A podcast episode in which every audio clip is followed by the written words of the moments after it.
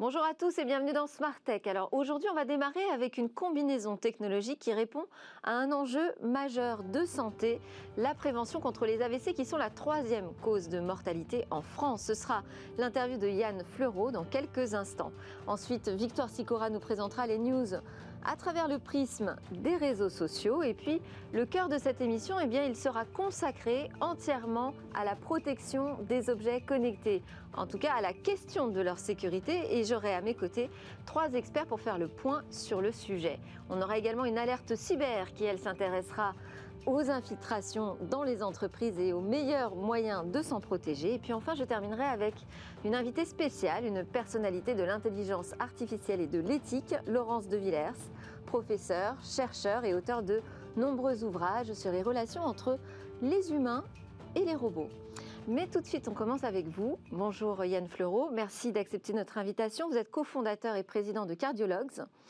Alors, je parlais euh, d'une solution contre la prévention, enfin pour la prévention, euh, des AVC. En fait, c'est une combinaison qui marie et du cloud et du machine learning, de l'intelligence artificielle.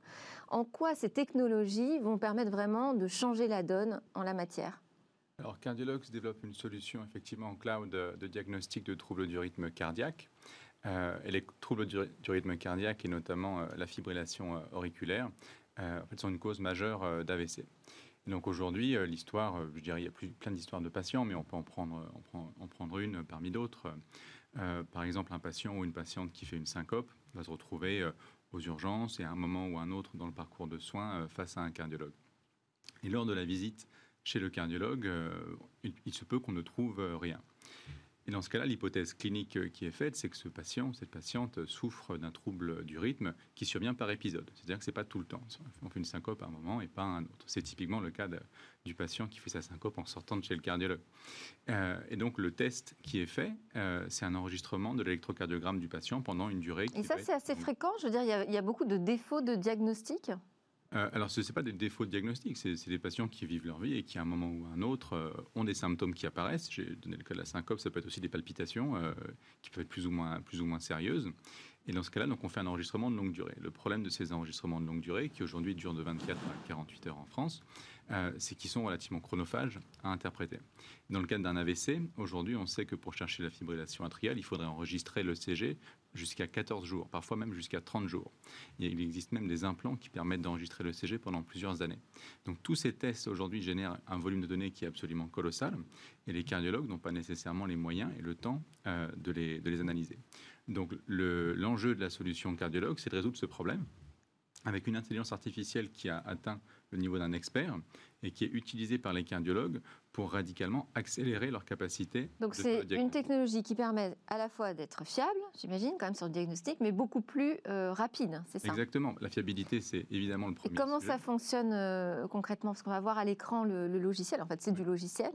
Exactement, donc c'est un logiciel qui est disponible dans le cloud, c'est-à-dire que le cardiologue et les, euh, mais tous les professionnels de santé, parce que la cardiologie c'est souvent une équipe aussi, il n'y a pas que le cardiologue, il y a aussi tout le personnel paramédical, euh, peuvent travailler ensemble pour récupérer les enregistreurs auprès des patients, télécharger les données dans Cardiologues et procéder à l'analyse.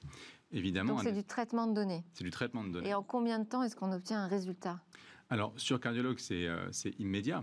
Euh, généralement, en France, alors les, délais varient énormément, euh, suivant qu'on soit ben, au centre de Paris ou suivant qu'on soit dans des zones où il y a ben, moins d'accès aux cardiologues. Aujourd'hui, les délais de diagnostic peuvent aller jusqu'à plusieurs mois entre le premier rendez-vous, la pause de l'enregistrement et, et l'analyse. Sachant que l'analyse est un facteur majeur, je dirais, d'embouteillage dans, dans le processus, puisque c'est le cardiologue aujourd'hui qui doit, qui doit le faire. Et vous réduisez là la durée de combien? Voilà, aujourd'hui, euh, on réduit la durée d'un facteur 3 à 5. Ça va, dépendre des, euh, ça va dépendre de nos clients, notamment sur les États-Unis. En France, les tests qu'on a faits, puisque ce sont des cardiologues directement qui analysent, ils sont déjà assez rapides. Euh, on a montré sur un premier test qu'on était déjà deux fois plus rapide. C'est-à-dire que des cardiologues, au bout de quelques heures avec cardiologues, étaient déjà deux fois plus rapides qu'avec le logiciel qu'ils utilisaient depuis parfois 10-15 ans. Alors vous dites en France, là, vous démarrez, en fait votre actualité c'est la signature d'un partenariat avec Microport CRM, Exactement. qui est un acteur chinois assez incontournable visiblement dans, le domaine des pacemakers et de tous les dispositifs cardiaques. En quoi c'est un moment déterminant? Parce que vous nous dites finalement, là je suis au tout début, je fais déjà beaucoup de choses aux États-Unis, en France ça démarre. Exactement. Alors, le la, France, c'est le pays d'où Cardiologues euh, est originaire. C'est aussi euh, le pays dans lequel euh, Microport est en fait le leader historique français de l'activité diagnostique de Donc racheté par un groupe chinois Qui a été racheté par un, par un groupe chinois récemment. Mais aujourd'hui, je dirais tout le savoir-faire Microport, toute la force de vente qui est un des joyaux de cette entreprise, la force de vente française qui est dirigée par Hervé Mayer, est aujourd'hui une des meilleures forces de vente du pays quand il s'agit de vendre globalement de la cardiologie euh, et, du dispositif médical en cardiologie. Et donc de signer avec eux, pour vous, c'est... Euh, bah, ça nous ouvre l'accès... Euh, permettre de vraiment passer à la grande échelle sur le marché français. Donc aujourd'hui, c'est déjà une force de vente avec un niveau de qualification et également une ampleur que Cardiologues aujourd'hui n'a pas vocation à, développer. c'est la première chose. Et d'autre part, c'est une force de vente qui est extrêmement qualifiée. C'est-à-dire qu'il faut comprendre que historiquement, Microport, c'est un industriel dans le domaine de la stimulation cardiaque. Donc j'ai pris le cas d'un patient qui fait une syncope le, patient, à un moment, va avoir un pacemaker, par exemple. Euh, donc, c'est ce qu'on appelle les piles euh, également. Euh, on appelait ça dans l'ancien temps. historiquement, Microport est, un acteur de, la thérapie. Et donc, pour pouvoir vendre de la thérapie, il faut avoir évidemment une force de vente extrêmement qualifiée, puisque ce sont des produits très complexes qui sont implantés dans le cœur. et pour nous, en fait, Microport était le partenaire idéal de distribution pour deux choses. Déjà, la première raison, c'est qu'ils sont leader sur l'activité diagnostique ECG. Euh, e Donc, euh, on travaille avec le ECG, leader pour rentrer. Électrocardiogramme. On rentre sur le marché en travaillant avec le leader historique, d'une part pour nous distribuer, et d'autre part, c'est une force de vente extrêmement qualifiée qui vend la thérapie. Et donc ça veut dire que ça ne fonctionne qu'avec les électrocardiogrammes de, de cette entreprise Non, c'est-à-dire que la solution euh, Cardiologues euh, est agnostique au device. C'est-à-dire qu'aujourd'hui, Microport va être en mesure de commercialiser Cardiologues, mais que Cardiologues reste, euh, et c'est la vocation du produit, compatible avec tous les équipements. Et alors, qui peut utiliser cette solution? Est-ce que c'est dédié, je sais pas, aux grands hôpitaux, aux cliniques? À qui vous l'adressez? Pas du tout. Aujourd'hui, euh, une grande partie du diagnostic euh, est faite euh, en pratique de ville. Donc, ce sont des cardiologues de ville qui procèdent à l'analyse. Évidemment, il y a des pratiques en clinique privée et, à l'hôpital. Donc, il n'a pas besoin d'installer un logiciel en particulier, en fait. Le traitement se fait dans le cloud, c'est ça? Aucune installation qui est nécessaire. Tous les médecins, tous les cardiologues qui aujourd'hui font face au diagnostic des troubles du rythme cardiaque peuvent dès aujourd'hui se mettre en rapport avec un, représentant de chez Microport pour, pour avoir accès à cardiologues. Et alors, vous êtes la première euh, société à avoir obtenu un marquage CE pour euh, un dispositif médical qui est basé sur l'intelligence euh, artificielle. ça veut dire que c'est finalement plus que la France, là c'est le marché européen du coup qui ouvre ses portes. Exactement, alors ça fait déjà un petit moment puisque ça fait depuis 2016 qu'on a l'autorisation de commercialiser sur le, sur le territoire européen. Et vous avez démarré? On avait justement non. On lance aujourd'hui, on lance aujourd'hui Cardiologues en France. c'est le stratégie de partenariat. en fait, c'est le lancement d'une stratégie un peu plus globale européenne pour cardiologues qui commence en France avec ce partenariat chez, euh, chez Microport. Mais effectivement, ça fait déjà plusieurs années que Cardiologues est autorisé à commercialiser la technologie. Nous avions décidé, pour des raisons stratégiques, de commencer d'abord par le marché américain. Donc ça fait aujourd'hui euh, un peu plus de deux ans que nous sommes disponibles sur le marché américain. Il y a déjà des centaines de milliers de patients qui ont été diagnostiqués avec Cardiologues là-bas. Et aujourd'hui, nous sommes très fiers de lancer euh, Cardiologues sur notre marché domestique. Bon, une annonce euh, dans Smart Tech comme ça, dès le matin. Très bien. Merci Yann Fleureau de Cardiologues euh, de lutter contre les AVC qui font tellement de mortalité en France. On va enchaîner avec des choses un petit peu plus légères, une sélection de news.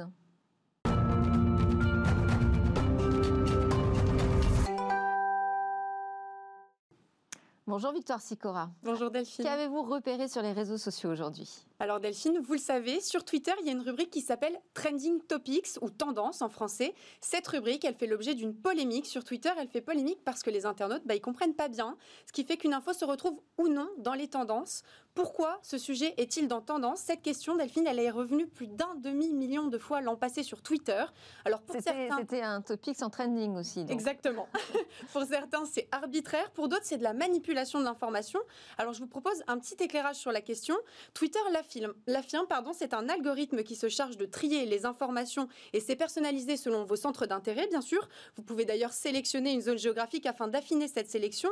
Et le nombre de tweets liés à chaque tendance fait remonter ou descendre l'info. Ce qui fait l'actu depuis hier sur Twitter, c'est que Twitter a justement décidé de réagir et de justifier la présence des sujets dans Trending Topics. Désormais, une courte explication et des tweets représentatifs viendront expliquer pourquoi une info a sa place ou non dans Tendance. C'est l'équipe de, de, curation de Twitter pardon, qui rédigera les posts. Bon, et alors parmi les buzz, il y a un nouveau téléphone. Oui, c'est le ZTE Axon 20 5G qui affole les internautes. Et il y a de quoi, hein. c'est le premier smartphone au monde à avoir un appareil photo qui est caché sous l'écran, pas de poinçon, pas d'encoche, pas de caméra pop-up, rien à part un écran. Les twittos sont majoritairement ravis, mais certains s'inquiètent de la qualité des photos. Alors pas d'inquiétude, hein, les ingénieurs ont pensé à tout. Les matériaux utilisés sont ultra transparents, ça permet de laisser passer la lumière dans le capteur. Les pixels, eux aussi, ont été agencés différemment. Et bien sûr, l'algorithme du traitement de l'image est spécial et différent. Le capteur frontal dissimulé sous l'écran a une définition de 32 mégapixels. Et au-delà de l'innovation, bah, ce qui plaît aux twittos, c'est le prix, 239 euros seulement. On n'a pas encore d'infos sur la date de lancement, mais les précommandes en Chine sont déjà ouvertes. Il faudra surveiller les tests aussi. Alors on fait aussi un petit zoom sur un tweet de Twitter oui, d'ailleurs. oui, c'est le compte Twitter Safety qui a tweeté un tweet pour justifier la suppression de cinq comptes. Vous en avez peut-être entendu parler, en Twitter et Facebook ont fait barrage à une campagne de désinformation russe. Et qui est derrière cette campagne? Eh ben, C'est l'Internet Research Agency, la célèbre usine à trolls russe qui avait déjà fait des siennes pendant la présidentielle américaine de 2016. Et plus précisément, Peace Data, une nouvelle branche de ce réseau, faux profils, photos de profil issues de deepfake et incohérences graphiques, ces postes critiquaient la politique américaine, britannique et française. On a par exemple pu lire que l'action de Macron au Mali était du post-colonialisme. Au final, Facebook et Twitter ont réussi à limiter les dégâts en tuant le mouvement dans l'œuf.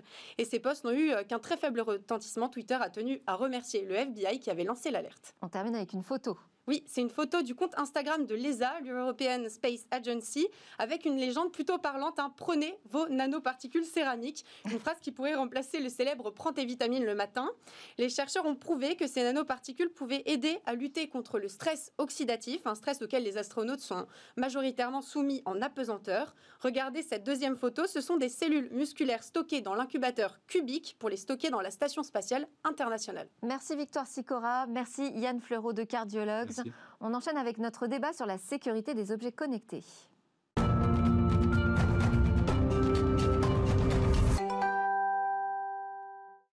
Les objets connectés sont les tristes stars des démonstrations de piratage. Les experts en sécurité parlent régulièrement de véritables passoires même si les fabricants arguent qu'ils font tout le nécessaire. Alors au milieu, il me semble que les, utilisateurs ont besoin quand même d'y voir un petit peu plus clair sur la question. Je compte sur vous autour de cette table. Blandine Delaporte, vous êtes cyber-évangéliste chez Checkpoint, un fournisseur de services de sécurité des systèmes d'information. Jérôme Chambard, vous êtes cofondateur de Skiply et vous, c'est une start-up française qui gère un parc d'une dizaine de milliers d'objets connectés. Et Benoît Grunemwald, vous êtes expert en cybersécurité chez EZ, un spécialiste de la sécurité informatique. Alors, Blandine Delaporte, je vais démarrer avec vous. La croissance exponentielle du nombre d'objets connectés dans le monde, est-ce que fondamentalement c'est quelque chose qui vous inquiète? Alors, euh, qui nous inquiète euh, pas forcément, mais par contre, c'est vrai qu'il faut avoir quand même conscience des chiffres. Euh, on parle dans quelques années de plus de 40 milliards d'objets connectés dans le monde, ce qui fait une moyenne entre 5 et 6 objets connectés par personne. Euh, là, actuellement, on a 127 euh, euh, nouveaux objets connectés qui se connectent par seconde sur Internet. Donc, euh, évidemment, euh, on se pose des questions puisque chaque objet connecté, euh, c'est potentiellement une vulnérabilité et un moyen de rentrer dans les réseaux des, des, personnes. Jérôme Chambard, quand vous entendez ça, alors, vous réagissez comment? Ces attaques à l'encontre des objets connectés Non, mais elles sont légitimes. Aujourd'hui, il faut savoir quand même qu'on achète des objets connectés sans forcément connaître leur niveau de sécurité. Donc, on crée en effet des, des failles, notamment chez les particuliers. Après, ce qui est intéressant aussi de voir, c'est que tout n'est pas à mettre dans le même panier. Et c'est vrai qu'on connaît surtout les objets connectés dits IP, c'est-à-dire qu'ils fonctionnent sur Internet, mais il y a tout un tas d'autres objets connectés qui ne sont pas directement reliés à Internet, où les risques sont extrêmement différents. Qu'est-ce qu'on a comme catégorie, par exemple? Alors, on va, on va, faire simple euh, pour, euh, pour cette émission, mais on a deux grandes catégories. On est dans Smartech quand même. alors, on y va, alors on y va à fond.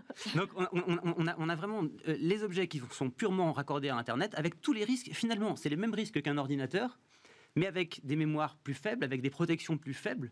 Donc là, en effet, moi, je, je rejoins totalement sur le fait que on peut considérer ça comme un vrai risque de sécurité et plus ou moins une passoire. Alors je dis plus ou moins parce qu'il y a quand même des moyens de les sécuriser.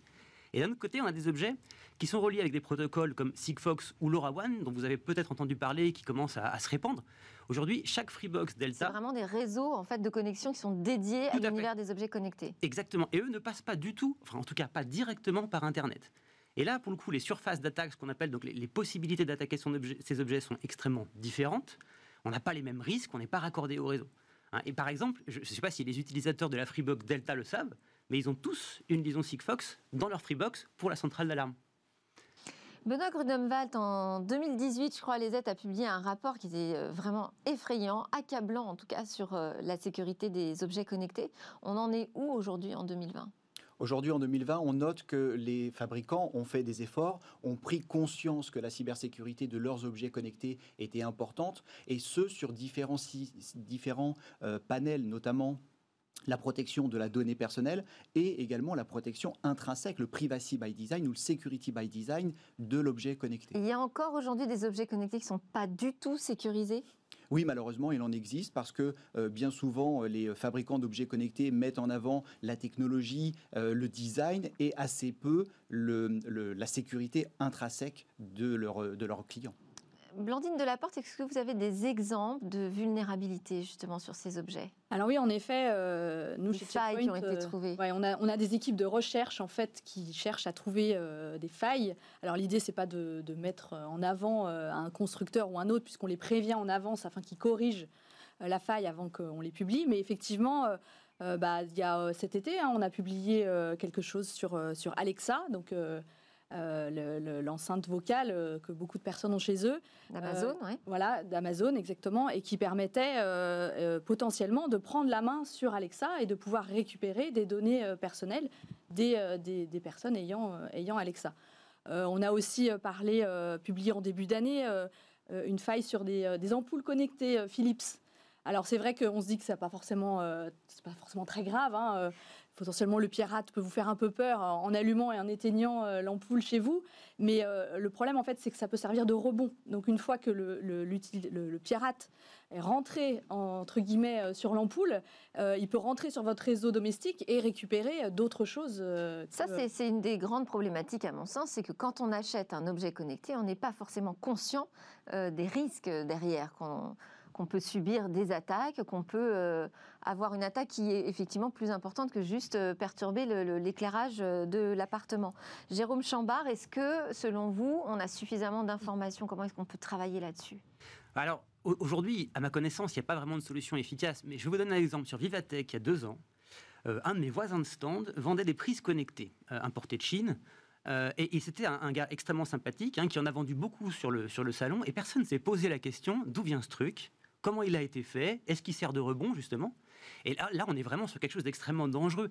Et il n'existe pas aujourd'hui réellement de certification aujourd'hui vraiment répandue qui puisse dire voilà, ce produit, comme on dit pour la norme CE, répond à telle norme de sécurité, c'est-à-dire qu'en l'achetant, euh, vous avez moins de risques, on ne peut pas dire pas de risque, moins de risques que ça serve de rebond, moins de risques qu'il y ait une intrusion, etc., etc. Et je pense que la solution, elle est là, c'est qu'à un moment ou à un autre, il faudra que les fabricants euh, en, liaison avec les pouvoirs publics, mettre en place des labels pour ça. Il n'y a, pas d'autre solution. Oui, de l'information, en tout cas, un peu plus de transparence sur le sujet. en attendant, Benoît Gruneval, qu'est-ce qu'on peut conseiller aux utilisateurs quand ils euh, achètent un objet connecté? Alors, La première chose, c'est de changer les mots de passe et de vérifier que l'on ne va pas pouvoir. Alors parfois, on ne peut pas les changer eh bien, c'est là qu'on appelle à la responsabilité euh, des, fabricants d'objets connectés, c'est de comprendre que ce qu'ils mettent en place, ce sont des mini-ordinateurs et ou des points d'accès sur lesquels les cybercriminels vont pouvoir euh, euh, rentrer chez nous. Et donc, on leur propose de changer les mots de passe, on leur propose également de les scanner et de ne pas les autoriser forcément à aller sur Internet comme on autoriserait Comment on scanne un objet connecté?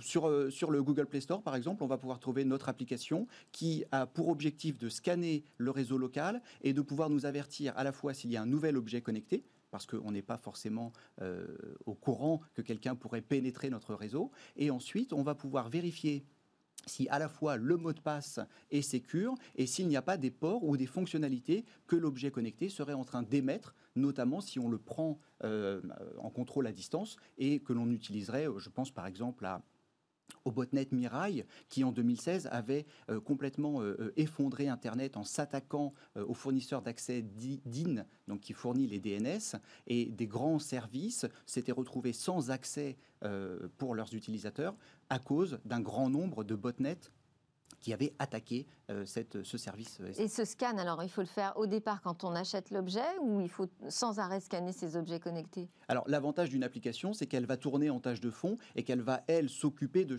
de, de, scanner régulièrement et de vous avertir s'il y, a des, euh, s'il y a des vulnérabilités. Et aussi, c'est important, c'est de mettre à jour ces objets connectés. Les, les fabricants responsables savent que les firmware évoluent, qu'il y a des nouvelles technologies et que ces technologies doivent être, être mises à jour. Tellement de choses à faire. Alors, euh, on, commence à évoquer les dégâts possibles. Bon, qu'est-ce qu'on a comme exemple euh, récent d'attaques qui sont passées par des euh, objets connectés? Je sais pas, par exemple, une box, ça peut, ça peut être un véhicule d'attaque? Oui, après, j'allais dire malheureusement, il y a beaucoup de choses qui peuvent être des véhicules d'attaque. Hein. Les, les, dans les, les, habitations, on a de plus en plus d'objets connectés.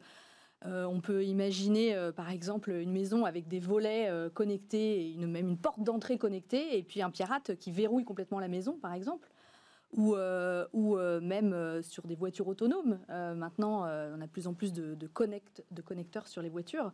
Si un pirate modifie le connecteur qui permet de freiner la voiture, on peut imaginer les conséquences. Alors là, on est dans, un, dans un, un, domaine assez restreint finalement qui est autour de l'objet connecté. Mais si on parle d'objets qui sont reliés sur Internet, finalement, c'est un peu ça, c'est que tout est connecté à tout aujourd'hui.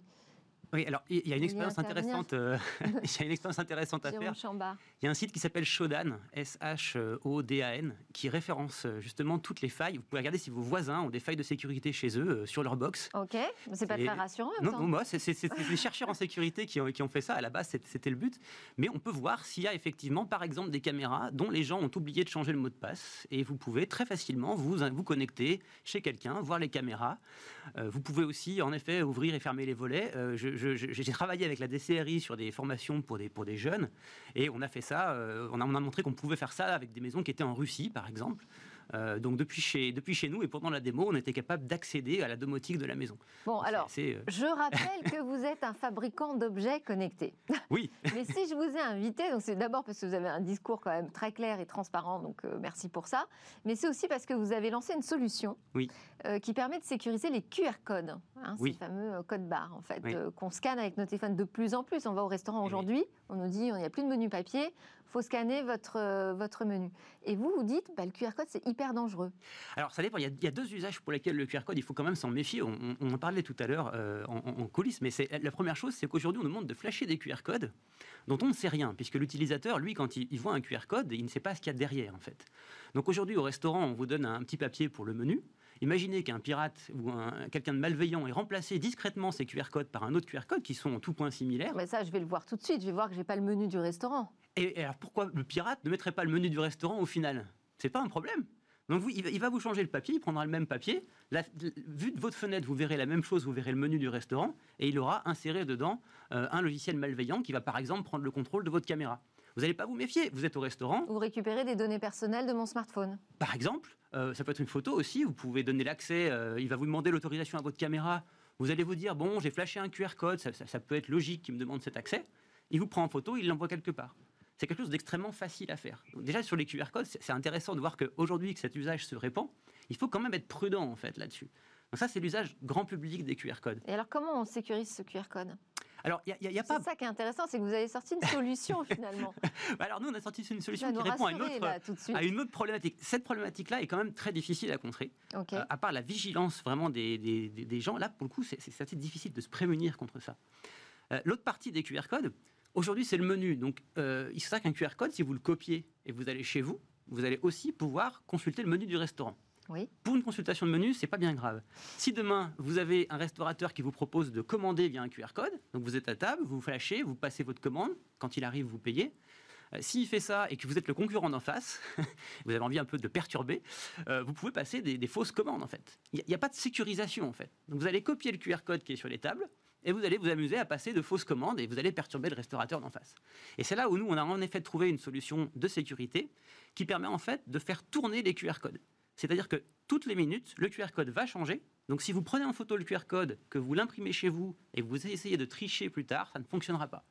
Donc nous, on sécurise plutôt cette partie-là, qui est l'usage un petit peu professionnel du Un QR code. code éphémère, un peu Exactement. comme la carte bleue virtuelle pour les achats sur Internet. Exactement le même principe. Benoît Grunemwald, vous, quelle, euh, quelle serait pour vous la protection idéale qu'il faudrait demander là, maintenant, tout de suite aux fabricants d'objets connectés? Alors, la prise en compte de, des vulnérabilités qu'im- qu'im- qu'importent les, euh, les différents objets connectés, euh, une meilleure coopération également avec euh, les fabricants et les éditeurs de cybersécurité. Nous sommes sur des mondes qui sont habituellement plutôt distincts. On a un réseau bureautique, on a un réseau industriel. Et on le voit, nous, on, protège de nombreux industriels et on, a souvent une non-discussion ou une discussion trop légère entre les différents, euh, les, diffé- les différents mondes. En fait, il n'y a pas de minimum de sécurité imposé aujourd'hui sur les objets connectés. Pas du tout. Non, à ma connaissance, il n'y a pas de minimum de sécurité. Par contre, il y a quand même une prise de conscience. Euh, on, on sait notamment que Siemens travaille sur des objets connectés, donc des très gros objets connectés, et la sécurité est dans leurs préoccupations. qu'est-ce qui peut les motiver en fait? Parce que finalement, est-ce que l'utilisateur va se rendre compte que c'est euh, la faute de son ampoule connectée s'il a euh, un nouveau virus sur son ordinateur? Alors, moi, je pense qu'il y, a- il y a quand même une piste intéressante qui nous est apportée euh, du côté des Blandine de la États-Unis, porte, oui. puisque euh, en Californie, depuis le mois de janvier, euh, les fournisseurs d'objets connectés doivent remplir un certain cahier des charges assez important pour pouvoir vendre leurs objets Ça, c'est imposé par qui? Par l'État de la Californie. D'accord. Et, et je pense que bah, l'Europe a été quand même pionnière sur la réglementation RGPD et, et je pense qu'il y a certainement quelque chose à faire aussi autour de ça. On pourrait peut-être imaginer, euh, comme euh, euh, pour les équipements d'électroménager, des notes euh, sur la consommation électrique. On pourrait Ah, de imaginer 1 des à notes. 5 Voilà, ou sur maintenant euh, sur euh, les, les aliments, vous savez, où vous avez des notes aussi. bah, peut-être qu'on on pourrait imaginer quelque chose comme ça sur les objets connectés avec voilà quelque chose qui dit. Est-ce bah, qu'il y a des discussions aujourd'hui au niveau européen sur ces sujets À votre Alors, connaissance? Au niveau européen, je ne crois pas. Je crois qu'il y a des organismes qui travaillent dessus. Suppli, non? mais, mais- C'est un peu le dernier, le, le- le- le dernier lieu euh, possible d'attaque pour les pirates finalement, parce que tout le reste est hyper sécurisé, non? Il nous reste que les objets connectés là. Alors, je ne serais Vision pas aussi radical. Ouais, moi non plus. moi non plus. Il y a beaucoup euh, d'autres choses. Ouais, il y a encore euh, les beaucoup de prochains sujets dans. Smart Tech? Ah, C'est vrai qu'entre les, les- les- les smartphones, euh, même les- les- le, la- le développement du télétravail et la sécurité des, des postes de travail à la maison. Oui, mais ils sont encore- sécurisés. Enfin, je veux dire, en tout cas, euh, les utilisateurs sont sensibilisés sur ces sujets-là et ils peuvent agir. Ils peuvent, euh, voilà, ils ont accès à des solutions. Aujourd'hui, quand on achète en supermarché un nouvel objet connecté, bon, on est un peu euh, démunis. quoi.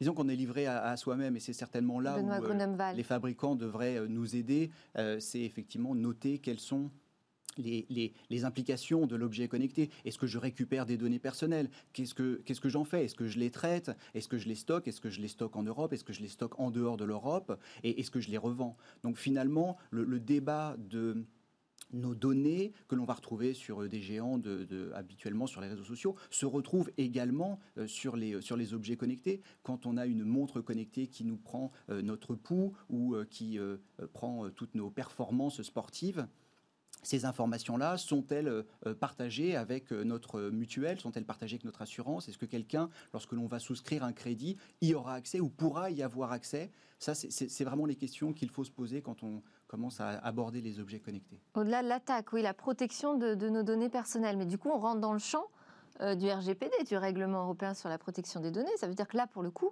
euh, les fabricants devraient avoir des obligations euh, réglementaires. Tout va, tout va dépendre de l'origine du fabricant. Exactement.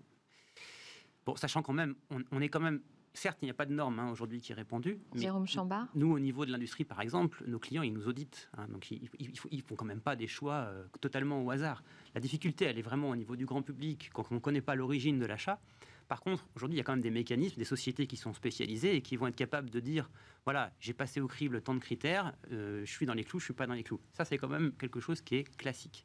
En effet, la difficulté est vraiment pour ces objets-là euh, dont on ne sait rien finalement. Mais ils sont pas chers, euh, ils sont sexy. euh, Enfin, il y a... Après, il y a les plus gros objets connectés qui peuvent aussi poser davantage de problèmes. Je Tu- pense dans les hôpitaux. Oui. Euh, régulièrement, moi, on m'alerte sur ce sujet avec des machines Ah vrai- obsolètes en matière de sécurité. C'est- un vrai, vrai sujet, euh, puisque effectivement, de plus en plus, tous les appareils médicaux sont connectés sur le réseau de l'hôpital.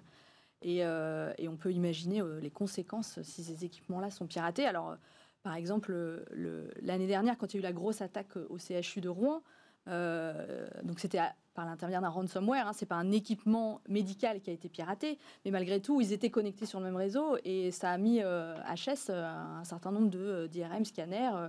et puis on peut imaginer aussi derrière la récupération des données médicales. Enfin, Là, on touche vraiment à la, santé, à la sécurité des, personnes. Euh, et, comment expliquer que ces, machines euh, dans les hôpitaux ne sont pas suffisamment sécurisées? Bah, C'est compliqué parce que, euh, parce que c'est des, déjà, il faut qu'il y ait des vraies équipes euh, qui s'occupent de ça, déjà dans les hôpitaux, ce qui n'est pas toujours évident d'avoir le nombre de personnes et, voilà, et, les compétences. Et puis, et puis c'est des équipements qui servent tout le temps. Donc, euh, programmer des mises à jour, euh, arrêter les équipements pendant un certain temps, faire des tests de régression, tout ça, ça prend du temps.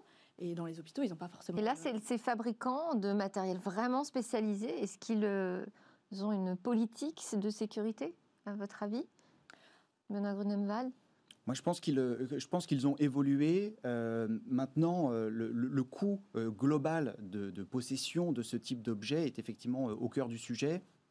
On le voit dans le médical, mais on le voit aussi dans l'industrie. Quand on a une chaîne de production pour une certaine gamme de voitures, par exemple, que l'on a dépensé des millions pour la construire, qu'elle a une durée de vie qui est d'une vingtaine d'années, si elle a été construite au moment où Windows XP était le système d'exploitation qui pilotait les objets connectés, eh bien, euh, la mise à jour n'est pas forcément envisageable à la fois sur la, production. Il faudrait changer complètement toute la machine. Euh, en tout cas, il, et où il euh, faudrait arrêter cette production. Et, pour revenir aussi sur l'intérêt qu'ont les fabricants, on l'a vu notamment sur des attaques de type Renault, quand la production s'arrête à cause d'un ransomware, ça, en général, alors le ransomware, c'est-à-dire euh, la demande de rançon pour récupérer ces données, euh, quand on est une entreprise et qu'on se prend un premier ransomware, en général, ça convainc euh, d'investir dans la cybersécurité. On va devoir mettre un terme à notre débat. On est arrivé au bout du temps qui nous était imparti. Merci beaucoup à tous les trois. Je vous garde en plateau parce que juste après la pause, on va faire une autre alerte cyber.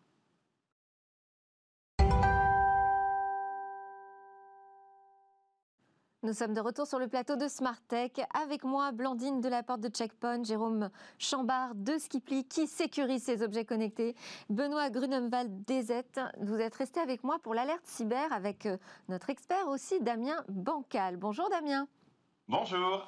Directeur du pôle cyberintelligence chez 8Brains. Aujourd'hui, vous allez nous parler des infiltrations des réseaux d'entreprise. Oui, clairement, parce qu'on n'en parle pas suffisamment, mais il faut savoir que le piratage informatique ne commence pas obligatoirement sur le clavier que vous pouvez avoir devant vous. Euh, c'est de la science-fiction, mais encore plus drôle avec la réalité. Alors il faut rappeler que les cyberattaques ne sont jamais limitées hein, aux intrusions provenant de l'extérieur. Les attaques les plus sophistiquées commencent souvent, et aussi étonnant que ça puisse paraître, autour d'une bière, autour d'une discussion, d'une salle de sport, voire de vos poubelles. Alors on appelle ça le social engineering, l'ingénierie sociale, et le SINT, la recherche d'informations en source ouverte sur les internets, on en parlera tout de suite. L'un des plus connus sur le sujet des pirates informatiques s'appelait Kevin Mitnick. Alors euh, ça date pas d'hier, hein, des années 80, il avait réussi par exemple à infiltrer le FBI. Oui, je me souviens, il a écrit pas mal de livres là-dessus. Vous avez un exemple, bien évidemment, beaucoup plus récent d'infiltration.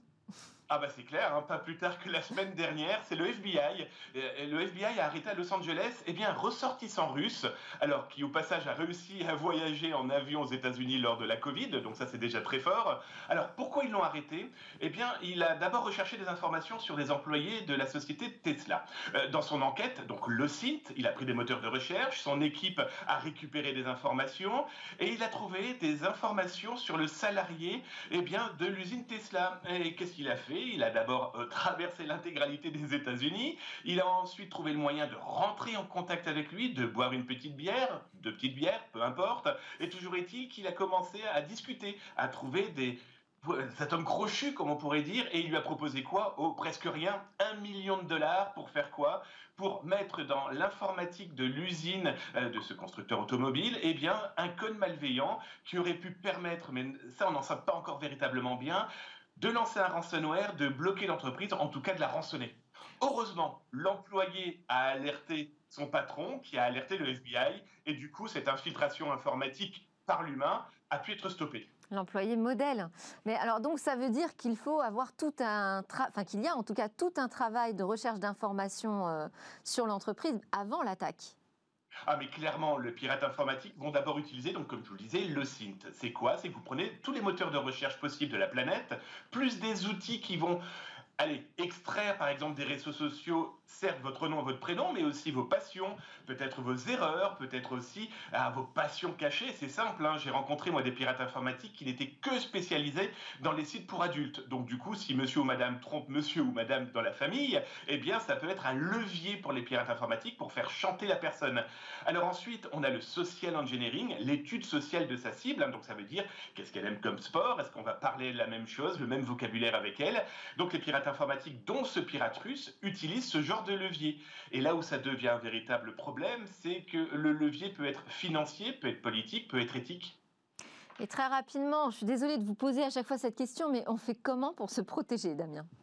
Alors là, c'est clair. Hein je pense que pour une entreprise, écouter ses employés, euh, parler à ses collègues, avoir de l'empathie et de l'éducation, c'est simple. Hein. J'ai eu, moi, des cas très clairs de, dames de service qui avaient été approchées eh bien, par des malveillants qui, en proposant un petit billet, leur avaient dit Vous pouvez me placer cette clé USB, ce répartiteur Wi-Fi, ou tout simplement, vous pouvez me récupérer la poubelle, car je finirai par ça. L'un de vos plus gros ennemis aussi en entreprise, c'est la poubelle. On appelle ça la science de la rudologie. Je prends votre poubelle et j'étudie son contenu et vous seriez très étonné de savoir qu'on peut connaître quasiment toute votre vie à partir de votre poubelle. Benoît Grunemwald, ça vous fait réagir ce genre d'alerte sur les infiltrations? Oui, complètement, parce qu'on a sorti une étude aussi qui s'appelle Interception et qui a euh, mis en avant comment LinkedIn avait été utilisé par des cybercriminels pour attaquer euh, de cette manière-là des entreprises dans le domaine militaire et industriel aérospatial. Merci beaucoup Damien Bancal et merci à mes invités. Je rappelle Blandine Delaporte de Checkpoint, Jérôme Chambard de Skiply et Benoît Grunemwald des C'est maintenant le temps de changer de dimension. Je reçois mon invité spécial Laurence de Villers.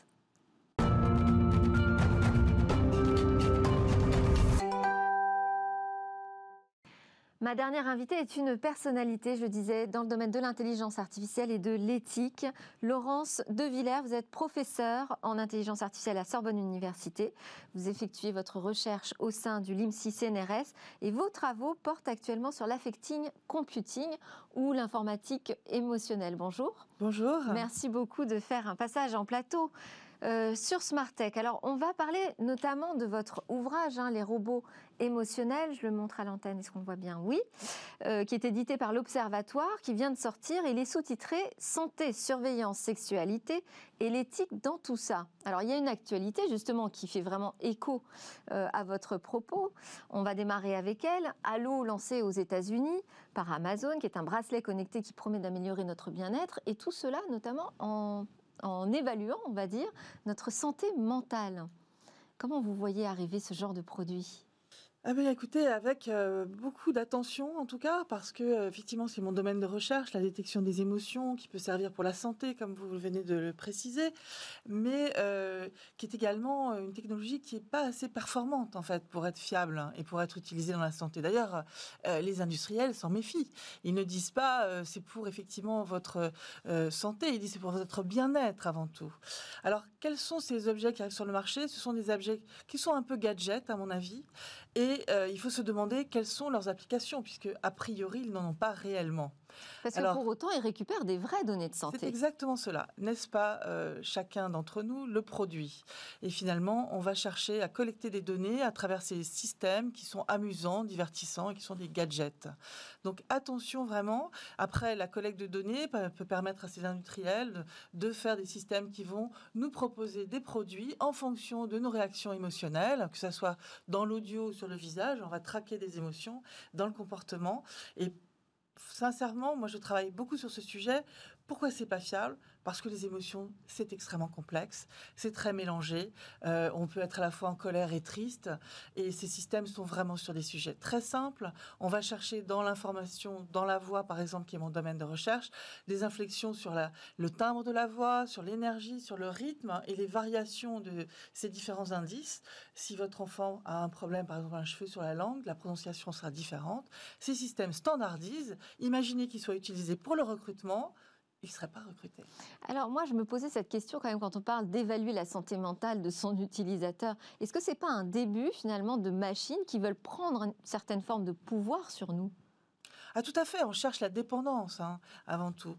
Donc, encore une fois, je suis plutôt technophile parce que je pense qu'on peut avoir, apporter énormément euh, sur certains sujets, sur des suivis de pathologies, sur euh, des problèmes de dépression, d'Alzheimer, euh, l'aide aux personnes âgées. Donc, j'ai beaucoup orienté mon travail vers l'utilisation de ces différents outils dans des robots qu'on appelle des robots sociaux qui communiquent avec les personnes dans des cadres vérifier, contrôler avec le personnel de santé qui accompagne. Hein, c'est absolument pas un remplacement. Hein. c'est avant tout des outils qu'il faut utiliser en plus, qui sont des outils réactifs, interactifs et qui parlent notre langue. Donc ils ont énormément en fait euh, de pouvoir sur nous.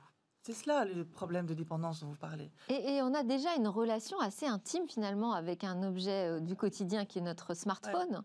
Euh, ça peut devenir problématique ces relations qu'on entretient avec les machines? Enfin, les logiciels, en vrai. Oui, oui, tout à fait. J'avais, sorti 11 euh, commandements dans mon premier livre qui était Les robots et, les hommes, mythe, fantasme et réalité. Effectivement, euh, on peut devenir dépendant de ces machines, s'isoler des humains, euh, peut-être n'écouter, écouter principalement les machines. En ce moment, par exemple, je vous donne un exemple. Je fais des tests avec des enfants à l'école pour regarder si finalement une, un robot ou une enceinte connectée ou un humain va pouvoir plus facilement inciter un enfant à changer d'avis. On leur donne des billes, on leur dit voilà combien en prenez-vous pour vous, combien en donnez-vous aux autres? C'est un problème qu'on connaît assez bien. Euh, et l'enfant, peu importe sa décision, va être incité par la machine ou l'humain à changer d'avis. Eh bien, il change plus d'avis devant une machine qui est un robot ou une enceinte connectée qu'avec un humain. Effrayant. attention, attention. Effrayant parce que le fabricant n'a pas forcément conscience non plus de sa responsabilité. C'est effectivement vrai que vous avez tout à fait raison. La responsabilité autour de ces objets doit être regardée de façon très précise. Et nous sommes aussi, nous, responsables de donner trop souvent nos données sans faire attention à ces, euh, euh, à ces géants du net qui sont souvent euh, américains et donc qui ne suivent pas les, les, les règles de, des RGPD de protection des données individuelles. Et, en cela, il, est important de d'éduquer euh, sur euh, les euh, l'utilisateur et adresser la question de l'éthique aussi du côté du marché, de l'écosystème. Alors moi j'ai lu votre livre précédent, j'ai pas encore eu le temps de lire celui-là, je suis désolée, mais quand on se projette dans un monde où on va davantage vivre avec des robots, je pense notamment aux personnes qui vont être accompagnées chez elles à domicile parce que fragilisées, parce que isolées. On essaye de leur créer un environnement familier, euh, sympathique, voire sensible avec la machine. Et vous, vous dites attention quand on crée la confusion des sentiments. Oui, il y a une frontière, à mon avis, qui, est importante à, garder, c'est-à-dire la compréhension euh, euh, de que c'est une machine. Donc, on peut construire. C'est important de se rappeler que ça reste une machine pour euh, la simple raison qui est de ne pas isoler et de ne pas confondre. La machine n'a pas de sentiment, elle n'a pas de réelle euh, empathie vis-à-vis de vous, même si elle le simule très bien. Euh, du coup, quel serait un monde où on vivrait avec euh, des objets euh, incarnés dans des robots qui nous ressemblent et qui ne ressentent rien? On aurait à ce moment-là une dérive terrible qui serait une intelligence qui décroît, une intelligence collective qui n'existe plus. On, est avant tout sur cette idée de, de croissance de l'intelligence et de nos savoir-faire et de nos connaissances parce que nous sommes ensemble, parce que nous sommes une société qui se nourrit des autres. Si on se nourrit plus des autres, mais qu'on a des machines fake qui sont là en simulation, euh, on va perdre énormément de euh, nos, compétences, nos savoir-faire. Donc c'est pour ça que je dis qu'il faut faire attention. face euh, aux machines. Merci beaucoup, Laurence de Villers, professeure en IA Sorbonne CNRS, auteur donc du dernier ouvrage en date Les robots émotionnels. Merci à tous, c'est presque la fin de cette émission. J'espère que vous aurez apprécié comme moi les découvertes et les réflexions autour de l'innovation. On conclut avec quatre jeunes pousses innovantes à suivre dans le lab Startup. Et puis nous, on se retrouve à Marseille demain.